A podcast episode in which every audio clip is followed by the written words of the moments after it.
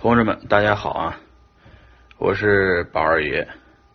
今天那个练天下，呃，采访啊，回答第一问啊，先喝口水啊。嗯啊，第一问呢是关于李笑来、陈伟新互怼，嗯。这个话题呢，就是说，让我谈谈我的看法，哪些是黑幕是真的，哪些黑幕是假的。说实话呢，这些事儿啊，江湖有人的地方就有江湖啊，有江湖的地方就会有这种撕逼啊、互怼啊这样的事儿啊。即使不是陈伟新怼李笑来。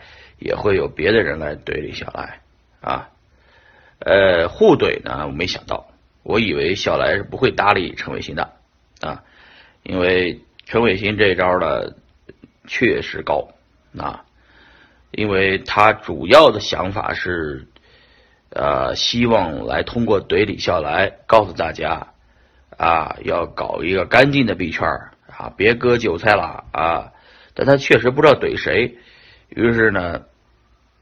呃，他就开始怼李笑来啊，因为李笑来流量大嘛。李笑来如果不搭理他呢，那个也就谣言不攻自破。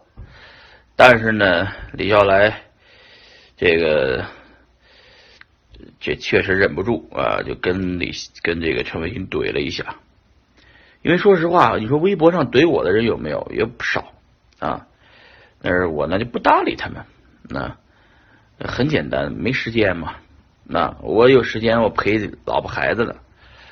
笑来可能大部分的时间啊都是忙在工作上面，啊，那他呢天天的就在这个币圈里头，就要注重自己的品牌啊形象。如果有谣言，一定要一定要这个啊辟谣嘛，对吧？再加上这种怼的话，怼的同时呢，就不只是谣言了。啊，就后面就是人身攻击，夹着各种的泼粪啊，脏水泼污水，呃，这个说白了是一个 成功人士必须经过的一个过程啊。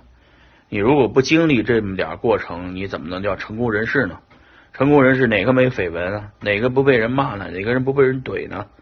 这都是正常的。但是呢，这互怼呢，可能就是大家一种心照不宣的默契。笑来呢，愿意怼一下陈伟新，其实变相也等于给陈伟新呢抬轿子了啊。陈伟新呢，主要是为了宣传打车链；李笑来呢，主要是为了他的名誉啊。但是这个东西啊，李笑来不属于这个想得明白的人，因为我们这种人呢，是混江湖混的比较长的，说白了是 nobody 啊。